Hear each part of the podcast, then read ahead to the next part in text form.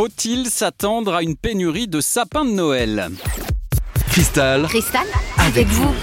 Les producteurs de sapins respirent. Le ouf de soulagement est intervenu hier matin par la voix du ministre de l'Agriculture, Julien de Normandie. À partir de vendredi, la vente de sapins de Noël sera autorisée pour les fleuristes, les grandes surfaces et les jardineries.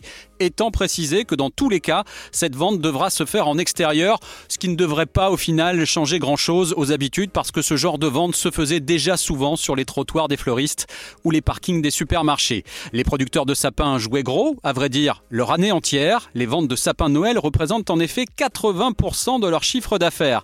La profession devrait donc sauver sa saison. Reste quand même deux inconnus. La première, c'est la demande. Les Français seront-ils aussi nombreux que d'habitude à acheter un sapin? Possible, mais pas sûr, puisque les réunions de famille seront sans doute un petit peu moins nombreuses cette année, moins de fêtes et donc peut-être moins de sapins dans les salons. L'autre inconnu vous concerne, si vous faites partie des 5 millions de Français qui achètent un sapin chaque année, serez-vous servi à temps? A priori, pas de risque de pénurie.